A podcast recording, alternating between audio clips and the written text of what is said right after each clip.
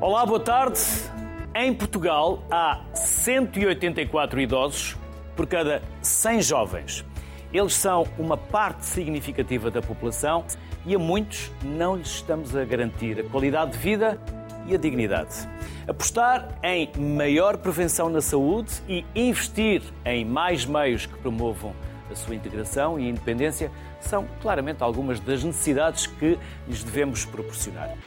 Hoje, os convidados são Elísio Costa, diretor do Centro de Competências em Envelhecimento Ativo e Saudável da Universidade do Porto, e Adalberto Dias de Carvalho, coordenador do Observatório da Solidão do Instituto Superior de Ciências Empresariais e do Turismo. Aos dois, antes de mais, obrigado pela vossa simpatia. Daqui a pouco vamos ter mais convidados que também vão entrar à distância, mas vieram do Porto e voltam para o Porto ainda hoje, tanto quanto eu julgo saber. Por isso, obrigado pelo tempo que nos dedicaram das vossas vidas e sabemos que as vossas vidas também são vidas preenchidas, com muitos outros a fazeres. Por isso, generosamente aqui estão e um nosso, mais uma vez, muito obrigado.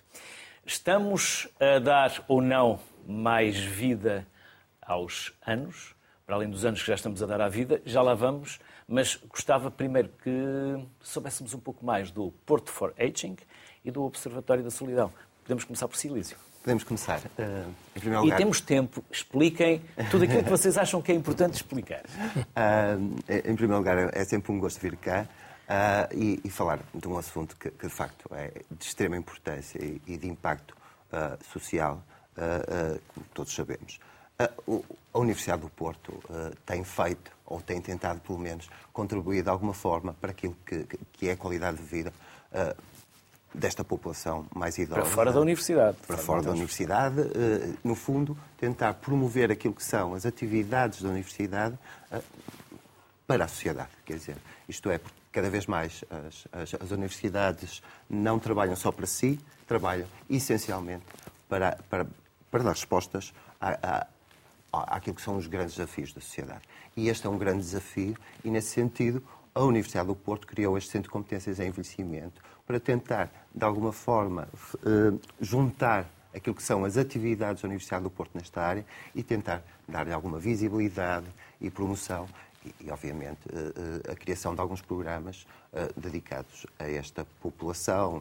Obviamente que a Universidade tem muita, muita investigação nessa área, quer na área social, quer na área mais biológica e da saúde, e, no fundo, aquilo que, a Universidade, uh, através do Centro de Competências, é promover um bocadinho essas atividades e, e dar a conhecê-las e, e, continuar a trabalhar nesta área. Essencialmente, é isso que é a grande função do Centro de Competências, do Porto Foreige, e tentar, de alguma forma, envolver as, as, as diferentes organizações da região uh, neste propósito. E isto, o, basicamente, o Porto Foreige mais não é do que um, um, um ecossistema um consórcio regional que tenta trabalhar estas áreas e, e promovê-las e, e, de alguma forma, trazer algumas soluções para esta população. Hum. Alberto, e o Observatório da Solidão? Bem, o Observatório da Solidão, como o seu nome indica, tem como as suas preocupações centram-se ou partem da problemática da solidão. E já digo que é da problemática da solidão, na medida em que, desde logo, a identificação do que é a solidão é complicado é complexo, mas, é, mas não é apenas uma questão teórica. Eh, importa, de facto, é fundamental eh, tentar-se perceber o que ela é, porque tem diferentes perspectivas, diferentes desenvolvimentos, diferentes condicionamentos, diferentes consequências e deve-se estar atento a todas elas. Eh, desde logo, porque se não estivermos atentos a todas elas, a prevenção da própria solidão fica comprometida. Nós aqui estamos a falar neste, neste nosso programa, e muito obrigado pelo convite, ainda não tinha dito. É como um, é um prazer imenso, aliás, é um programa que eu vejo habitualmente, naturalmente, mas para dizer que uh, uh, o facto de não haver uh, a noção do que, o que é que implica e o que é o fenómeno da solidão faz com que muitas vezes as pessoas não tenham comportamentos, atitudes, modos de vida, dentro da medida do que, do que lhes é possível, para prevenir essa solidão ou, ao mesmo tempo, para lidar com ela quando ela emerge. Eh, nesse contexto, nós procuramos eh, identificar o, o, o, fenómeno da solidão como um fenómeno eh, de, que tem consigo as dificuldades de relacionamento com os outros, dificuldades reais ou dificuldades em termos de representação, nem sempre elas são propriamente reais, mas aqui o que é importante é a representação, que a proposta da solidão cada um faz dos outros e que nós pensamos que os outros fazem de nós. Por outro lado, aproveitava logo para dizer que se nós estamos aqui num programa a falar sobre a questão dos idosos, fundamental, é evidente, mas a problemática da solidão não diz apenas respeito aos idosos, diz respeito a todas as idades, como depois, se tiver ocasião, eu posso explicar e é importante que se tenha em conta. Sim. E vou pedir mesmo então que depois explique claramente, porque não é, não é apenas dos idosos, até por vezes os jovens estão sozinhos e fecham-se nos seus mundos virtuais. Elísio, quem são as pessoas que fazem parte desse centro de competências? Ah, uh, quer dizer, o centro de competências ah, é, é inclusivo e, quer dizer, somos é toda a comunidade, uhum. ok? Obviamente que... Mas dentro da academia? Da academia são essencialmente os investigadores uh, que da Universidade... Sociólogos, psicólogos... Sim, uh... das diferentes áreas antropólogos, uh, do, do, do, da Universidade sim, sim. e que basicamente o Centro de Competências tenta agregar todos esses conhecimentos, uhum. ok? Obviamente que, que, o Centro de Competências não é uma estrutura física... Um, pronto, não é um edifício. Não tem um edifício, é, não, não, tem, é, não tem nada. Sobretudo, é, é, um, é um, um, gabinete que tenta agregar, no fundo, todas essas. Mas de essas... dentro para fora ou de fora para dentro também? De fora para dentro e dentro para fora. Obviamente que nós temos uh, essencialmente dois tipos de atividade. Fazemos, fazemos muita formação e em conjunto com outros, ou, ou, ou, outras dentro de, das unidades orgânicas da Universidade do Porto, há uma colaboração para formação posterior. Fazemos algum tipo de investigação. Uh, temos muito, uh, muitos projetos europeus neste momento. Neste momento, posso dizer que o Centro de Competências tem cerca de 10 projetos europeus ligados ao envelhecimento, mas também à saúde digital e à tecnologia, porque, uh, porque essencialmente, quer dizer, quando estamos a, fa a falar em saúde, uh, estamos também a falar no envelhecimento, porque o, o, as pessoas mais velhas são aquelas que são as mais consumidoras do, do, do, dos serviços de saúde. Quer dizer, e base, investigação eh, eh, muita dessa investigação, obviamente, não temos. A Universidade do Porto não coloca dinheiro no centro de competências, não é? Para nós termos atividades, temos que ir buscar dinheiro ao exterior. Programas, não é? Temos que ir aos programas, aos programas comunitários, trazer dinheiro. Neste momento, como disse, temos, temos cerca de 10 projetos europeus em, em, em implementação e uh, formação, uh, investigação e uh, alguma, algum tipo de, de, de trabalho em rede, exatamente promover o diálogo entre os diferentes stakeholders ou das partes e temos inclusivamente alguns programas com, com idosos. Colaboramos com algumas associações de moradores, onde vamos, implementamos alguns programas, mas obviamente quando temos dinheiro. Porque... Esses stakeholders são mais eh, associações, são mais capital social ou são também empresas, outras é, instituições? Exatamente. Eh, eh, é, essencialmente, a gente costuma dizer que temos uma quadrupla hélice, que é da inovação, que é, então, a academia, os decisores, a Câmara Municipal, o, os hospitais, os, as IPSS, quem decide as empresas e representantes da sociedade civil. No fundo, são ecossistemas eh, regionais de inovação. Nós, em Portugal, temos mais do que um. Temos no Porto o Porto for Aging, temos em Coimbra o Aging Coimbra, temos aqui em Lisboa o Aging Lisboa, temos na Covilhã e temos no Algarve. Quer dizer, e neste momento até temos uma rede, que é a rede que nós designamos como rede Repensa, que tenta, no fundo, agregar todos estes centros para, para de alguma forma tentarmos pensar eh, em uniformizar, uniformizar e pensar em conjuntos e, em conjunto e tentar uh, ver quais são as, as, boas práticas que devem ser implementadas, ou melhor, haver aqui alguma troca de boas Partilhas. práticas entre as regiões e pensar um bocadinho uh, no fundo, porque nós, enquanto organização, não, não, não, temos capacidade de resolver os problemas. O que nós podemos é influenciar quem, quem toma as decisões. E é nesse sentido que nós, até na, na Rede Repensa, tentamos trabalhar no sentido de influenciar quem decide. Porque, se imagina, não, não são as universidades nem que vão resolver eh, de forma concreta os problemas reais. Ok, é, temos... Depois há outras instituições que, Estado e... que, que, que, têm mais, mais obrigação do ponto de vista prático. Mas, obviamente, eh, todos nós temos uma obrigação de, de suportar, apoiar e, e, e aconselhar. E quem faz parte do Observatório? Já me disse que é transversal, não é só para os idosos, e daí também pode partir para outras esferas da sociedade e, e de outras idades. Bem, naturalmente, eh, quem integra o Observatório da Solidão são psicólogos, sociólogos, no meu caso, com a particularidade de ser também uma pessoa que vem da filosofia. Eu tenho aqui alguma justificação, precisamente por causa da complexidade do, do próprio fenómeno, complexidade antropológica do próprio fenómeno. muito pouco tempo e muito pouco espaço e muito pouca importância à filosofia, não estamos? Ah, isso... Eu gosto de filosofia e sempre que possível puxo a filosofia para a sociedade civil. Mas também só aprendi a gostar de filosofia depois mais tarde, não propriamente quando eu estudava. Mas estamos a usar muito pouco filosofia mas sabe conhecimento dos nossos antepassados. não, sabe porque é uma maneira de falar? É, é que é, muitas vezes as pessoas não estão predispostas ou disponíveis para que ver as, as, complicações ou para que as pessoas lhes compliquem aquelas explicações que têm ou percepções que têm que julgam que são suficientes. E o filósofo normalmente eh, cria problemáticas, inventaria e, problemáticas, mas propriamente não dá resoluções, não é? E isso não é cómodo Simplesmente isso não significa que a filosofia não seja fundamental por isso mesmo. Mas quando falamos de filosofia, vamos sempre buscar os pensadores de antigamente. Nós temos filósofos atuais, não é? Sim, sim, com certeza. Gil, por exemplo, que sim, é... Sim, sim, sim. sim.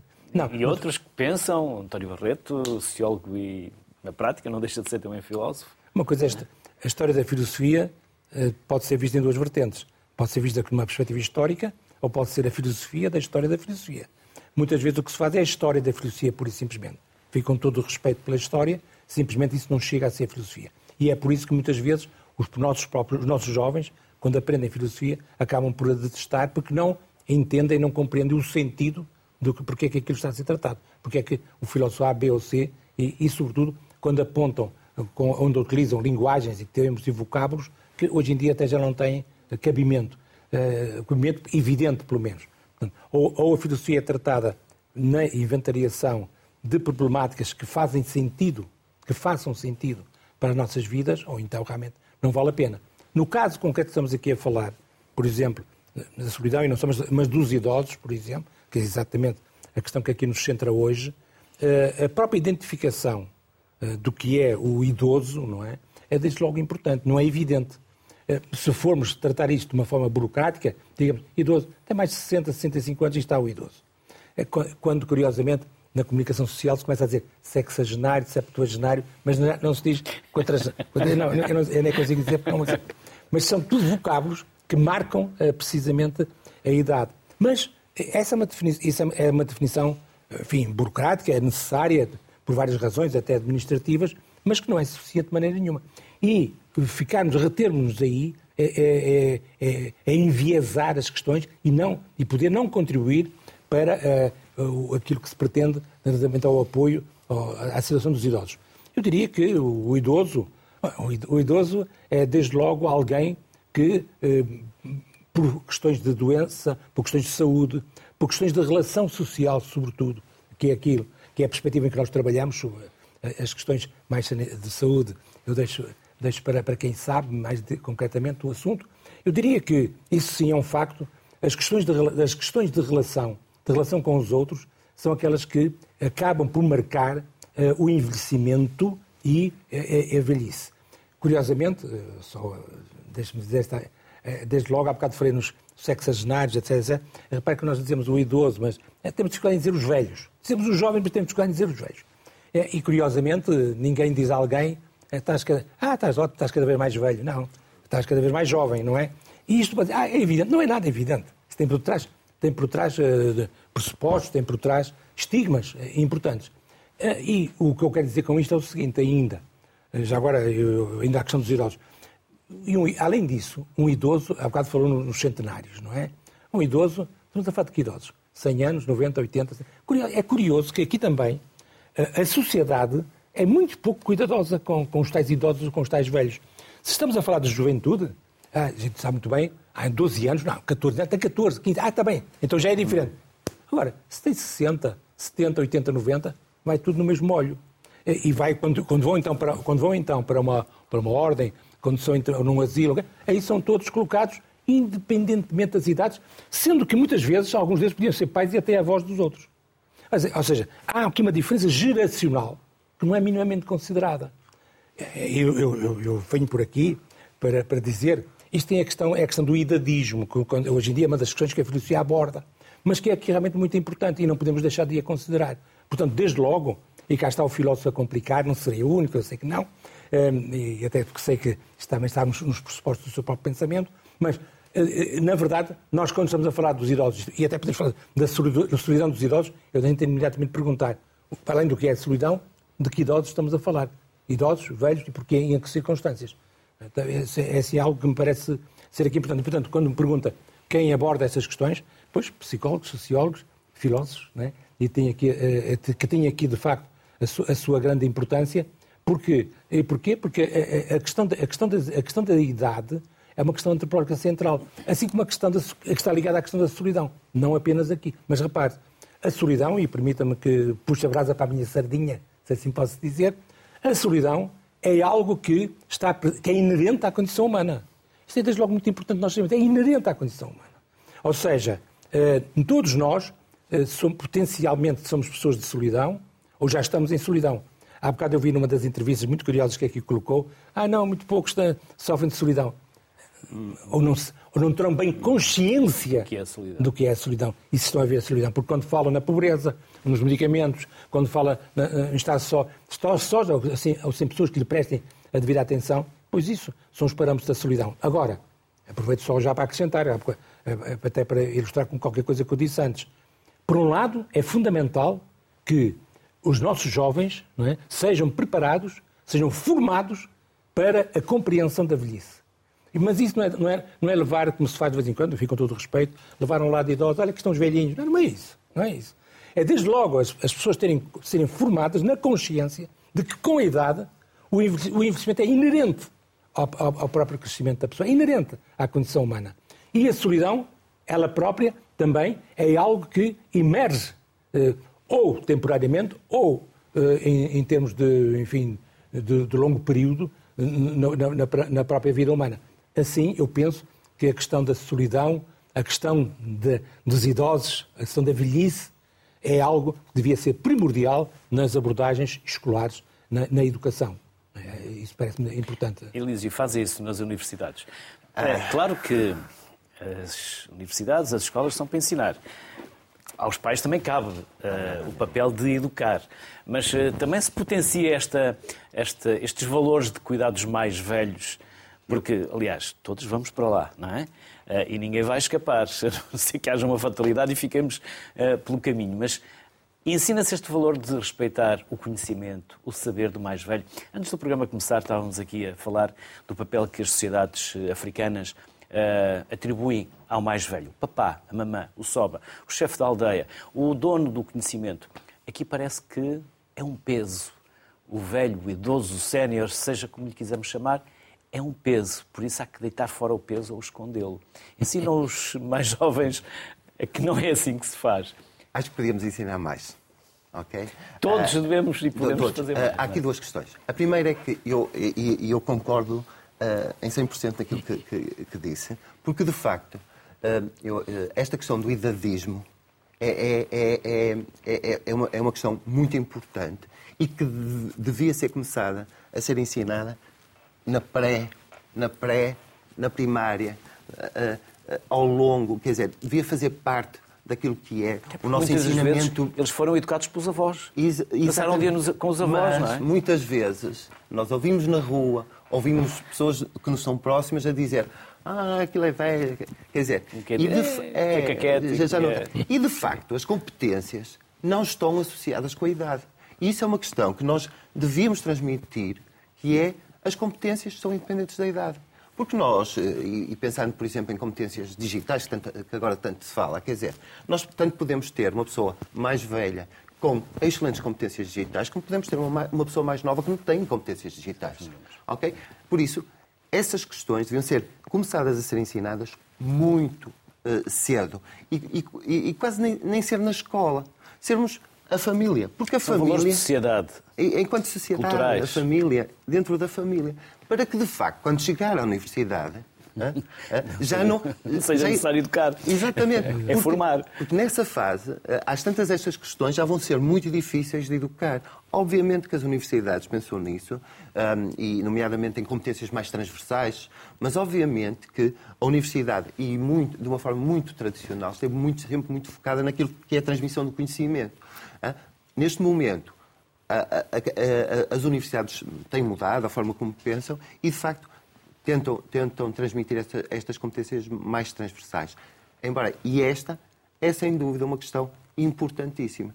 Porque, de facto, e, e- e- os números que deu no início, quer dizer, nós neste momento temos um- um- uma, uma, uma- cerca de 23% da nossa população tem mais de 65 anos. 2 este- milhões e meio, mais ou menos. 2 milhões 400 e qualquer Dá, coisa. dá mil. cerca de 23% por aí. E pensarmos que esta percentagem vai aumentar até 2050. Nós só, e eh, eh, as projeções dizem-nos que só em 2050 é que o número de, de pessoas mais velhas irão começar a diminuir. Isto é, isto é um problema. Se agora temos mais, ou pelo menos 3 mil com mais de 100 anos, nessa altura devemos ter 10 mil. Não, eh, eh, sim. projeções sim, sim, são feitas, não eh, as Vai percentagens... ser dramático, porque quem é que vai pagar estas reformas? Quem é que vai pagar essas reformas? Quem é é que- vai pagar os serviços de saúde? Porque, de facto, esta população é grande consumidora. E depois temos ainda outra questão.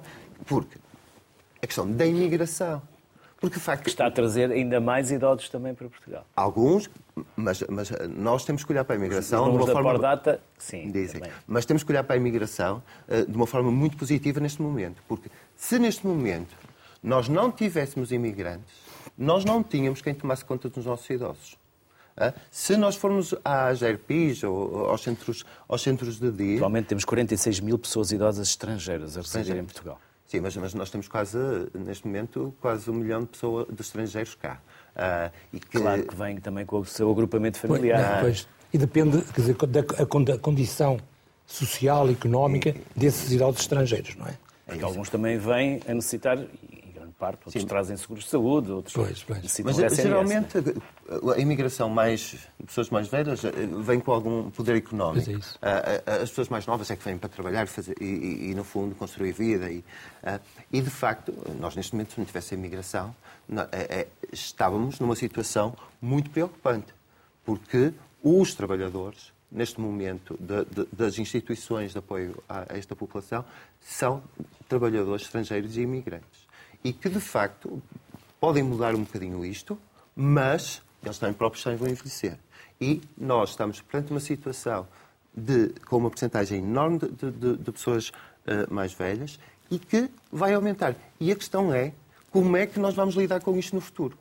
Se nós já temos nesta fase Não, não. eh, algumas que- questões importantes, eh, como é que nós vamos? Porque se nós neste momento estamos em 23%, vamos aumentar para 30 e, e, e tais por cento, como é que lidamos com isto? E isto é uma questão que eu acho que, nomeadamente os governos e, e quem, quem decide, está hum, Empurrar com a barriga. empurrar com a barriga. Po- Posso... Pode, pode claro. claro que sim. Só para dizer, não, essa questão de simpatia, até porque estava tão interessado em ouvi-lo, eh, que me gostava me gostar de interromper, mas é, é apenas para juntar qualquer coisa, que me parece bem importante. É que nós estamos aqui a colocar a questão, e muito bem, no, no- no- no facto de haver eh, cada vez mais idosos. Mas também temos que colocar a questão do outro lado. É, é que o problema é que exatamente nós temos cada vez menos jovens. E porquê temos cada vez menos jovens? Porque a- a- a- as pessoas, os jovens imigram, mas cada vez as pessoas têm menos filhos. E atrasam cada vez mais a. O, o- o- o primeiro, filho, primeiro nascimento. já não há tempo para o segundo e depois já não dá. E depois já não dá. Portanto, quer dizer, eu- ao, ao tratarmos da questão dos E idosos, nem há condições financeiras. depois condições financeiras, depois tudo isso, sim, sim, sim, sim. Casas, tu- tudo isso que a gente sabe. Porque antigamente também os filhos serviam para ajudar em casa e ajudar Sim, no campo. sim, e fazia-se mais filhos porque alguns também podiam morrer pelo caminho. Não, e depois, E agora a atitude Não. perante eh, os filhos é outra, não é? não, é verdade, no campo acontecia, quando se queria arranjar um empregado para trabalhar numa quinta ou o quê, uma das coisas que dizia, tenho 10 filhos, tenho 11 filhos, então venha. Pois. Porque os filhos eram.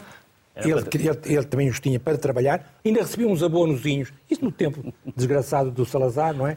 Eh, Ainda recebia uns abonozinhos com isso, portanto aquilo era, era só vantagens. Hoje em dia, mesmo no campo, a situação é. é Eles é- alimentavam-se é e, diferente. e, e corriam no alimentavam- campo sim, e brincavam sim. no campo e na Sim, rua. Sim, absolutamente. Não, Não era preciso infantários, creches. Pronto. Não é? Pô, Exatamente, porque um- uma criança e um jovem hoje em dia é muito caro. Fica muito caro. Fica muito caro, porque não é só dar, e é o dar comer. na educação. Pois, é isso que eu ia dizer. É comer, é vestir, é a educação, é a saúde. Um, um, uma, uma, criança, um jovem, fica caríssimo. Eu, ponho, eu estou a pôr assim em termos economicistas, mas percebe-se, julgo bem o que eu quero dizer. Para juntar ao, ao, ao bocado, por isso estava assim um bocadinho aqui a falar contigo, é para dizer o seguinte, é que na realidade a questão não é só haver mais jovens, mais, peço desculpa, mais idosos. Isso até à partida pode ser visto como algo de bom. É uma conquista da medicina, é uma conquista nos hábitos de saúde, tem a ver com, tem a ver com muitos aspectos positivos, não é apenas com os remédios, mas é também com os hábitos alimentares e tal, tal, por aí fora. Mas o problema maior, esse, como sou de filosofia, eu gosto de provocar, é não temos jovens. Ou seja, o que era preciso era que os nossos governos, os nossos responsáveis, implementassem políticas económicas, sociais, etc., que motivassem e justificassem que as pessoas tivessem mais filhos. E repare-se que não é por acaso que Portugal é dos países aqui na Europa em que, em que, nascem, em que nascem menos pessoas, têm menos crianças. Itália, Mas Portugal e Itália, porquê? E porquê? E porquê?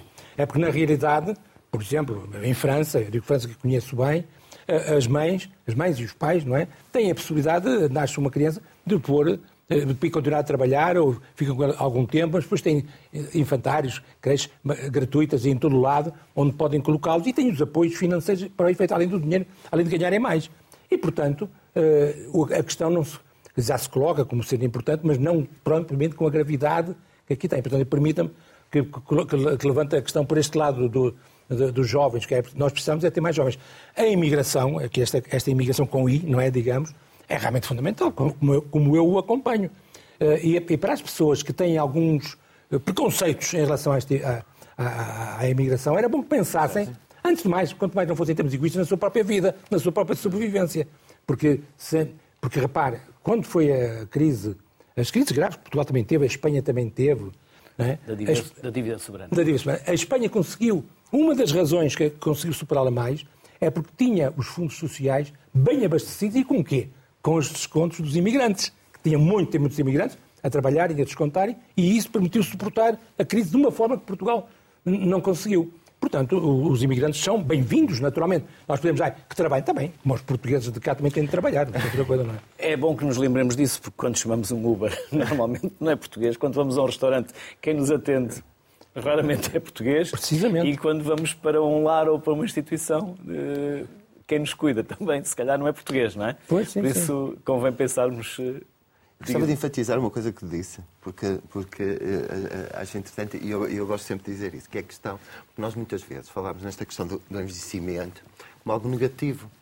Pois, pois. Mas não é negativo. Nós, na história da humanidade, nunca passamos por uma fase em que a longevidade é tão grande. Se nós pensarmos que há 100 anos atrás a esperança média de vida era de 40 anos, nós estávamos todos mortos.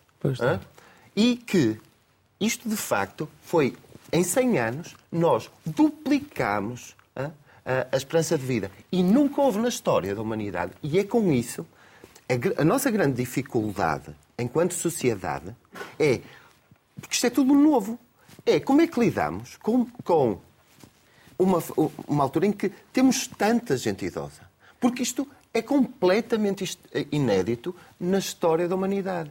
E esta longevidade é o que todos nós expectamos, ambicionamos. Todos queremos mais anos para a vida, mas também queremos mais vida para os anos. Vamos eh, saber se é também por aí que o José Pereira da Silva, que se vai juntar à conversa, é professor de Reumatologia na Universidade de Coimbra. Se é por aí que quer começar, ou se lhe apraz, uh, ou quer fazer qualquer comentário o que já dissemos, ou então saltarmos já para o vosso estudo.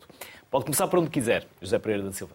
Bem-vindo. Olá, boa tarde a todos, enfim, ou boa noite, consoante a hora, não é? E, muito obrigado Sim, pelo a sociedade civil passa em vários eh, segmentos de satélite pelo mundo, Ásia, África, Europa, em vários horários, por isso em qualquer lugar que nos entenda e que nos veja.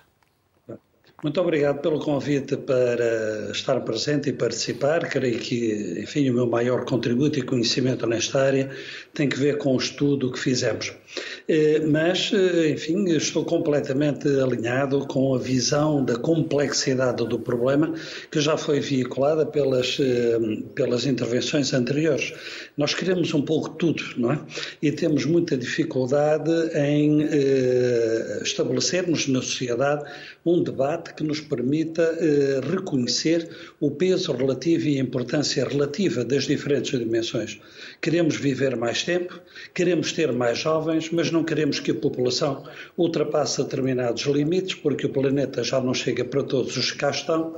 Queremos consumir cada vez mais, queremos viver cada vez melhor e acredito que isto redunda numa equação próxima da impossibilidade que a todos nos custa muito reconhecer, porque nos custa abranger todas as enormes dimensões que o problema tem, desde o ponto de vista médico, filosófico, económico, é de facto de uma enorme complexidade. Enquanto não encontrarmos melhor solução e equilíbrio, creio que nos eh, se impõe, perante nós pelo menos, o imperativo ético de tentar dar a melhor qualidade possível de vida às pessoas que vivem mais anos, eh, sobretudo quando, como na minha profissão, eh, devemos ter a noção que contribuímos para que isso aconteça. O desenvolvimento propiciou todo este extraordinário aumento da longevidade cabe-nos naturalmente encarar isso com responsabilidade para com as pessoas individualmente e para com a sociedade. E, e, naturalmente que debates deste tipo poderão contribuir para vermos mais luz num problema tão difícil. Então podemos ir ao vosso estudo? Muito bem, o nosso estudo foi um estudo de âmbito europeu, financiado, aliás, pela União Europeia, que visou uh, avaliar essencialmente uh, qual o impacto de três intervenções uh, sobre a saúde de pessoas idosas. A idade mínima para serem integrados era de 70 anos, não havia limite superior, deveriam ser pessoas autónomas, vivendo na comunidade e não em instituições ditas típicas de terceira idade e, portanto, já de alguma forma selecionados para eh, uma melhor eh, qualidade de saúde. Foram incluídos 700 em cinco países europeus diferentes e nós aqui em Coimbra lideramos este estudo a nível nacional, tendo incluído 301 idosos que, como digo, de alguma maneira eram já selecionados positivamente.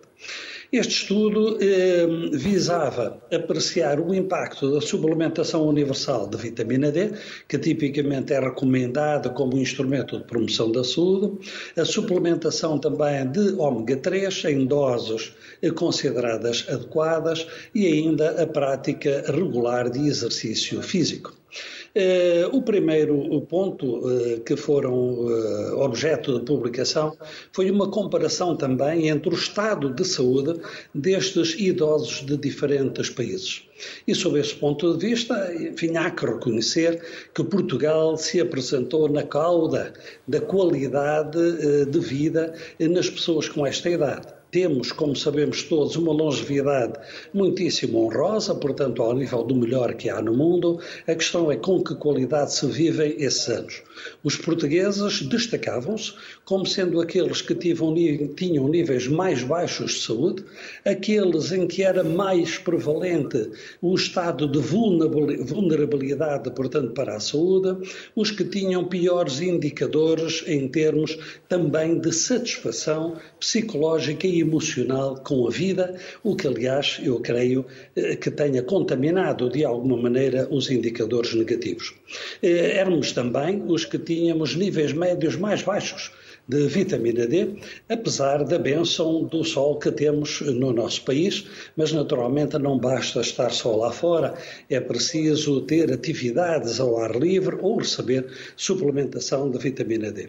Diria que, sob esse ponto de vista, é um alerta para a sociedade portuguesa e para as autoridades de saúde, que, enfim, nunca procuraram, pelo menos que eu tenha conhecimento, perceber melhor os resultados deste estudo eh, e que justificaria eh, um debate muito sério sobre o que podemos e devemos fazer para melhorar a qualidade e a satisfação com a vida das pessoas com mais de 70 anos eh, em Portugal. Infelizmente, as notícias também não foram eh, muito positivas sob o ponto de vista da eficácia destas intervenções. Nem a vitamina D, nem o ômega 3, nem a prática regular de exercício físico vieram acompanhadas de ganhos em termos de marcadores eh, de saúde, nomeadamente tensão arterial, visão, osteoporose, quedas, risco de fraturas. Nenhuma destas intervenções revelou ser eh, significativamente eficaz eh, por comparação com o grupo que não recebeu a intervenção. Uhum. O que é que está a faltar? Comunicação? Está a faltar mais consciencialização dos atores políticos, dos gestores, dos decisores? Eu digo que todos nós temos naturalmente um papel aqui a dizer, mas há algo que me parece eh, que, eh, que é indiscutível, que é a necessidade de perspectivarmos intervenções concertadas para aumentar a qualidade de vida destas pessoas e o seu estado de saúde. Eh, Portugal foi recentemente criticado, por exemplo, numa área a que me dedico, que é a osteoporose, por ser um dos poucos países da Europa que ainda não tem uma política para a prevenção da osteoporose e das fraturas osteoporóticas, de que são vítimas todos os anos cerca de 70 mil eh, pessoas, na maior parte delas eh, idosos, dos quais 12% vão morrer mais precocemente em em virtude da osteoporose. O Estado pagou eh, estudos para avaliar esta situação, para promover medidas eh, que pudessem melhorá-la, mas a verdade é que nunca mais se interessou por levar nada à prática, apesar de várias insistências do grupo que se dedicou e que fez este trabalho e sob minha eh, liderança. faltaria, por uma... exemplo, faltaria, por exemplo, uma direção-geral para os idosos, para os séniores, como lhe quisermos chamar, à imagem do que há, por exemplo, para os mais jovens? Absolutamente. Não é uma ideia que, que me seja minha, mas que me é muito querida. Quer dizer, nós temos há décadas uma Secretaria de Estado da Juventude. E muito bem, para ajudar-nos naturalmente a criar em torno da juventude condições que lhe permitam desenvolver-se, adquirir vidas saudáveis e produtivas, mas ainda não temos uma Secretaria de Estado do Envelhecimento.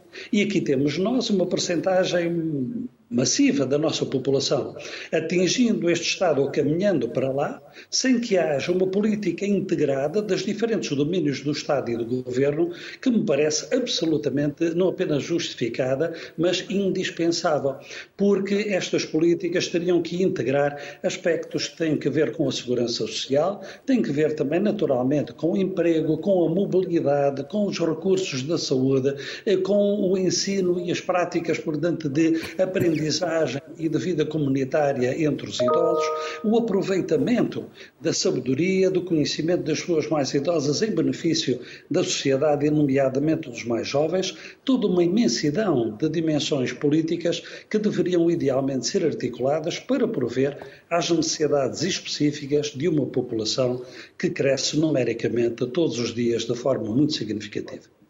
Falta-nos um PSN no Parlamento, um Manuel Sérgio para levantar estas questões e elas se tornarem mais visíveis e mais audíveis.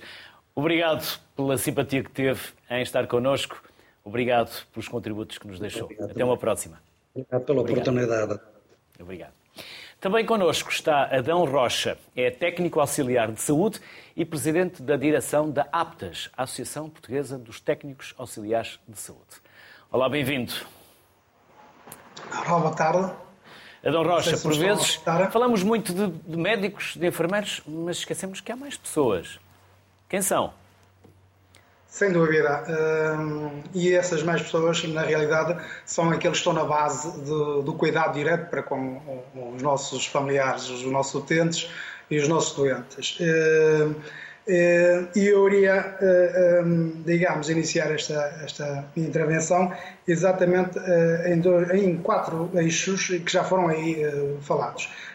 Eu, além de ser técnico de saúde, também sou licenciado em Gerontologia Social.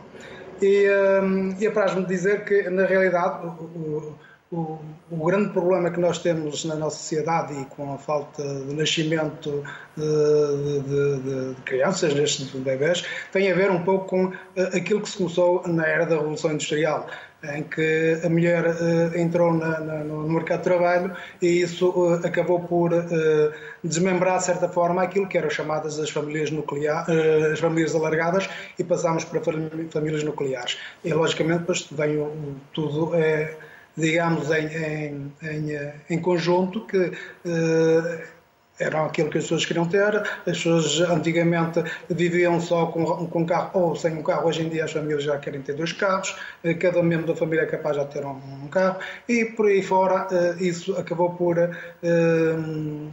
desmembrar um pouco aquilo que era a nossa sociedade antigamente, em que havia sempre alguém que tomava conta dos nossos idosos e era o, o, a sustentabilidade uh, de termos uh, alguém sempre uh, a assegurar o cuidado para com o seu, o seu idoso. Ehm, depois vamos falar do idadismo. Infelizmente, o idadismo não, se, não acontece só com as pessoas idosas. Ele já começa muito mais cedo. Infelizmente, em Portugal, temos o grande problema que é, é-se velho para uma coisa e novo para outra. Eu, por, exemplo, já sofri na pele a questão do idadismo. Quando acabei a minha licenciatura em Gerontologia Social, eh, tentei concorrer para as várias RPIs que existem aqui no Conselho de Santa Maria da Feira e não são assim tão poucas, seguramente mais de 50 e obtive respostas de que já não tinha idade para, para, para, para uh, concorrer aos cargos do diretor técnico ou até de, de eu tocar qualquer dentro do, do, daquilo que eu tenho de experiência, tanto a nível hospitalar, que trabalho já há 10 anos nesta, nesta área dos cuidados. Uh, isso é, como estou a dizer, o idade já começa muito mais cedo e não é só na idade, já quando se entra na, na idade, digamos, do, do, do, dos mais de 65 anos. Uh, a solidão uh, realmente é algo que é, que é bastante preocupante. E eu costumo utilizar uma frase que li há alguns, não sei, agora não me lembro bem, em que alguém dizia que uh, sinto-me só no meio de tanta gente. E, e, essa é uma realidade. Nós, no nosso dia a dia, no, na prática dos cuidados, eh, muitos idosos dizem: Eu quero estar aqui porque aqui eu sinto-me acompanhado. Em casa, mesmo com meus familiares, eu sinto-me só, porque não me escutam, porque eu sou, já sou um estorbo, porque eu só dou trabalho. E aqui no hospital eh, ou nos lares, eu sinto que estou acompanhado porque tenho, posso falar com vocês, vocês falam comigo, vocês cuidam de mim e isto é o Tecnomassal Saúde, ou neste caso as assistentes operacionais, que ainda nós somos chamados, ou auxiliar de ação direta, neste caso nos lares. Hum, passando para a questão da imigração, é, é um outro grande problema, porque eh, quando se oferece um ordenado mínimo a, uma pessoa que trabalha nesta, nesta área, eh, que é de suma importância e com desgaste físico e emocional bastante intenso, eh, compreendemos porque é que as nossas ERPs estão a ficar cheias de pessoas que vêm de fora. Eh, porque essas pessoas, isto temos de falar e, e dizer abertamente o que se passa, é que as pessoas vêm de fora, vêm para aqui trabalhar, portanto eles não têm ordenado, o nosso, o nosso ordenado mínimo lá é um ordenado médio ou até mais alto assim, ainda. E depois uh, vivem em comunidade. E falo, por exemplo, essencialmente nos brasileiros, eles vivem em apartamentos com 7 e 8 pessoas. Logicamente, quem ganha o ordenado mínimo consegue pagar um, um, um, uma renda de um apartamento de 700, 800 euros, porque é dividido por 7 ou 8 ou, ou, ou mais pessoas. Adão, posso concluir que vocês Sim. não se sentem reconhecidos e por vezes até esquecidos?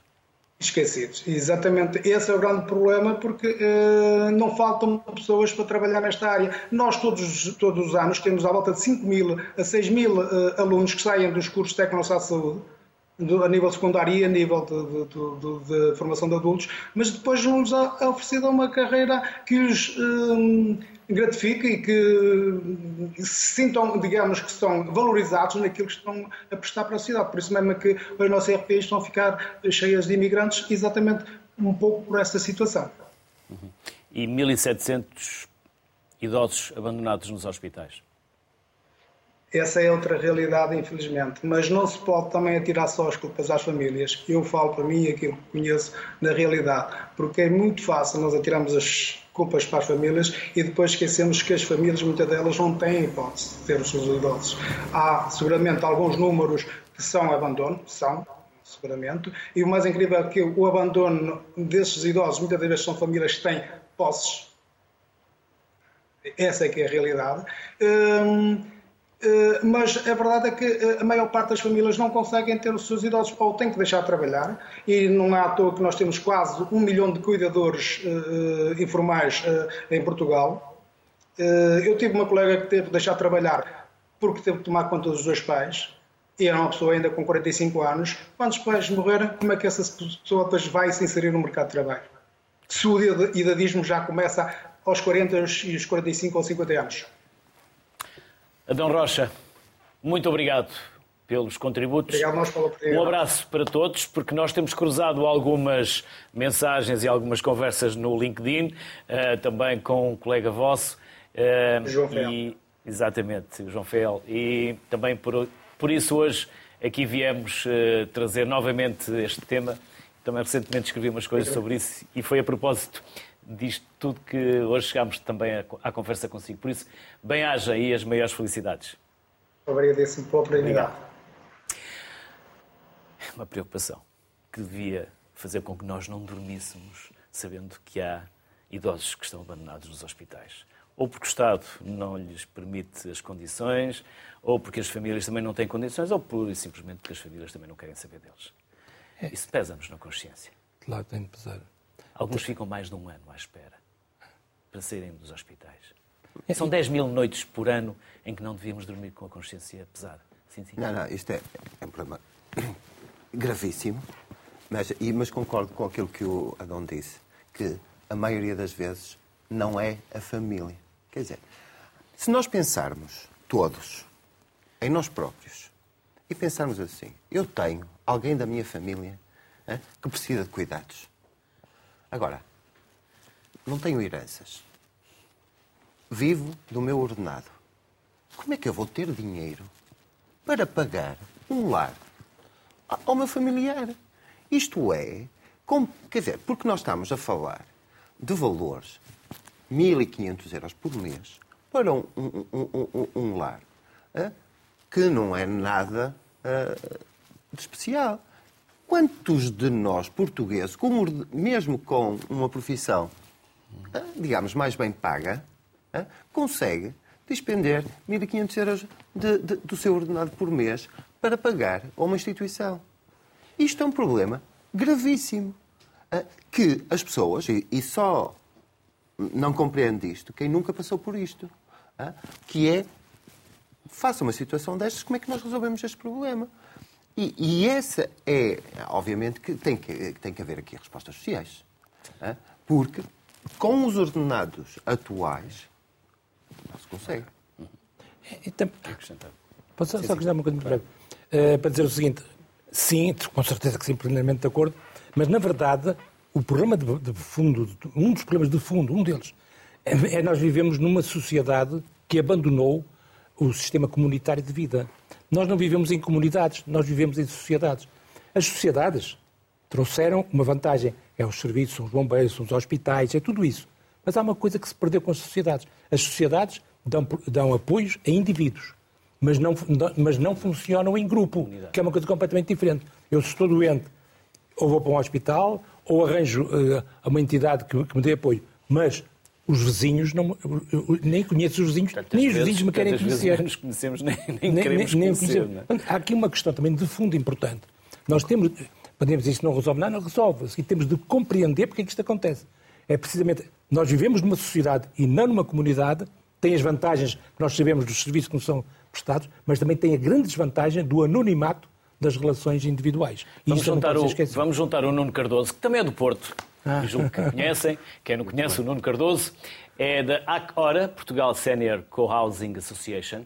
O Nuno já aqui esteve também a falar do co-housing, mas na altura não tivemos muito tempo para explicar verdadeiramente do que se trata. Por isso, Nuno, faça favor. Viva, boa tarde, Luís. Muito obrigado pelo convite.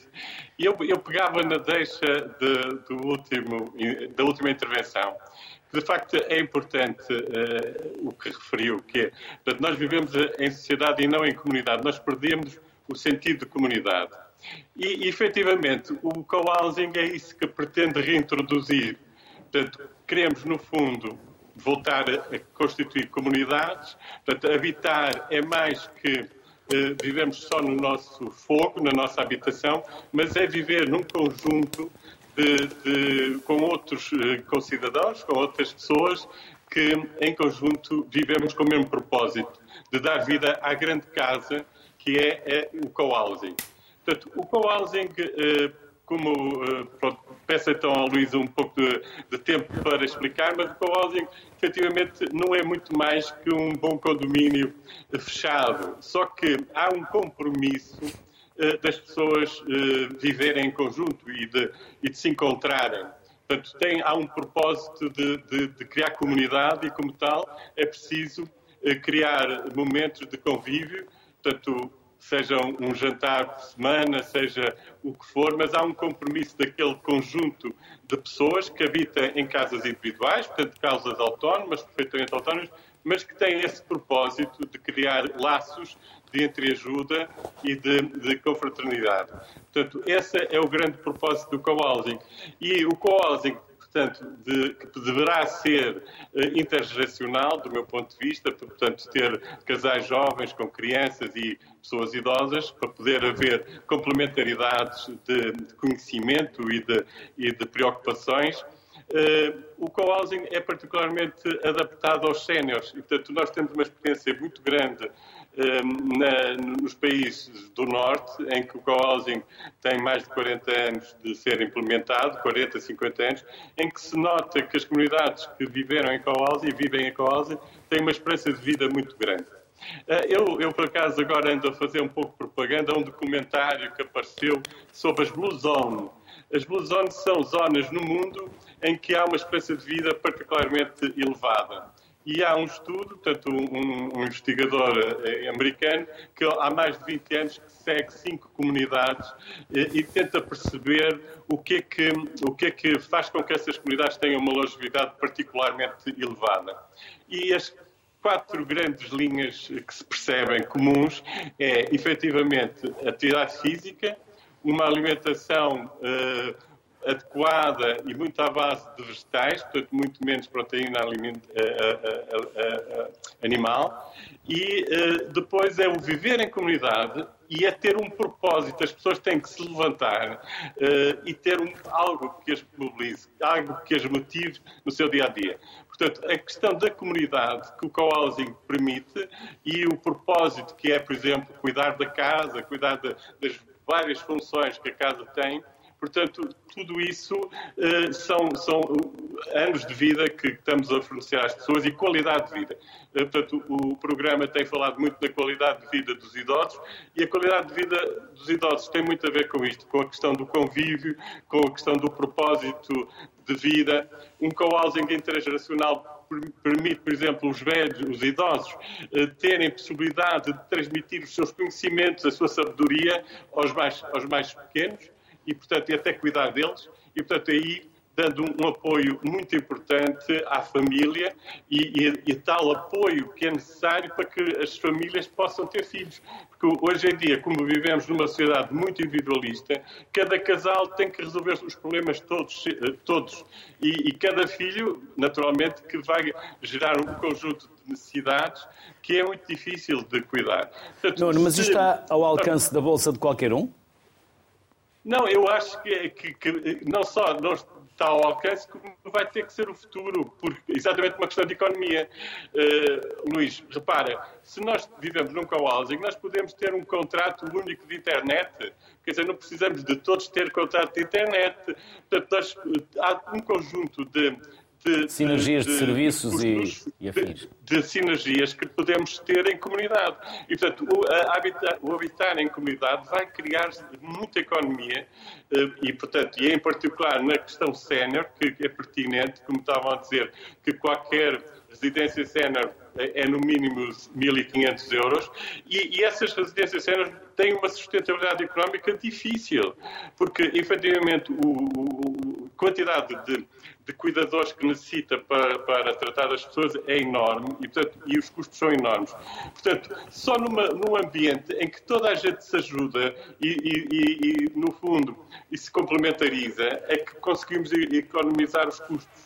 Portanto, na, a, eh, a, habitação colaborativa ou co-housing, acho que é uma mudança de paradigma na nossa vida que nos vai introduzir muita felicidade e muita qualidade de vida, nomeadamente aos séniores, mas também aos casais jovens, que poderão ter mais filhos porque se sentem suportados por uma rede de, de, de, de pessoas que os irão ajudar a criar os seus próprios filhos. Portanto, eu acho que o co-housing é um pouco uh, o futuro, é, uh, quer dizer, é um futuro uh, regressando ao passado, porque de alguma forma era o que se dizia, eram as, as famílias grandes que davam suporte aos idosos. Portanto, se nós criarmos um co-housing em que o objetivo é de facto criar uma grande família, esse, esse suporte dos idosos é garantido pelos mais jovens.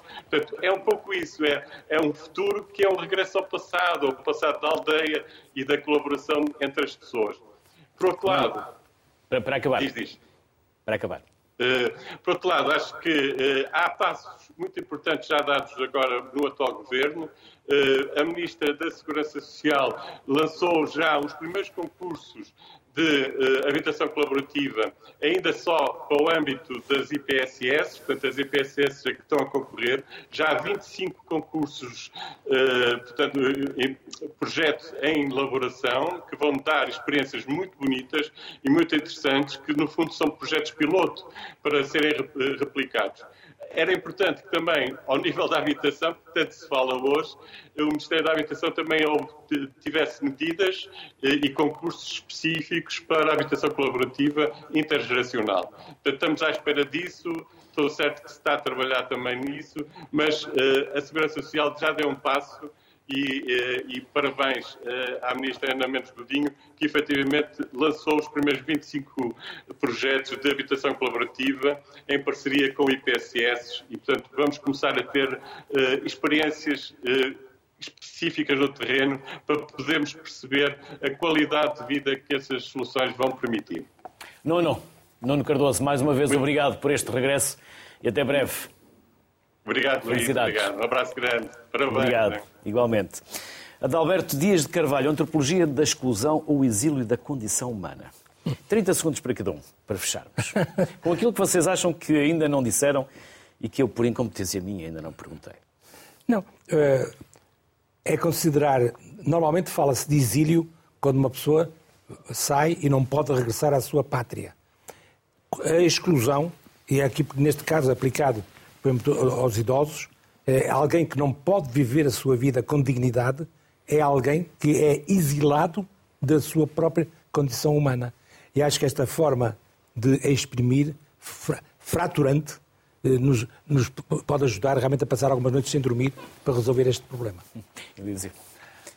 É, eu, eu, eu, gostava eh, de, de, assim, fiquei assim um bocadinho agora assim, eh, de ter as últimas palavras, mas acho que, que, que, essencialmente nós, nós devemos olhar para, para esta questão do envelhecimento, da longevidade, num sentido positivo.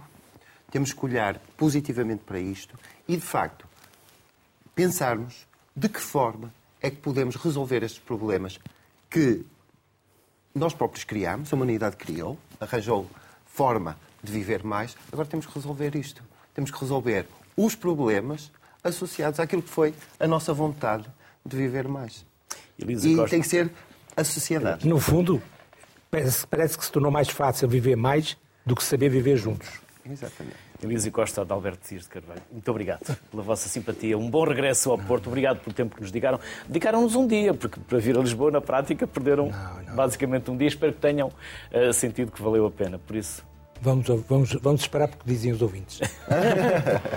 Portugal é o segundo país mais envelhecido da União Europeia, logo atrás da Itália. Dos 2 milhões e meio de idosos, 3 mil são centenários, quase 1 milhão dizem sós ou isolados e 400 mil estão em risco de pobreza.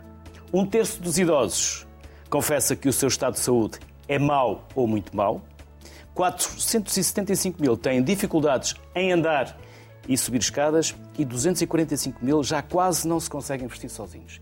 Se estes números não fazem algumas consciências, dormir pouco descansadas, o que é que será necessário fazer? Boa tarde, até amanhã, saúde para todos.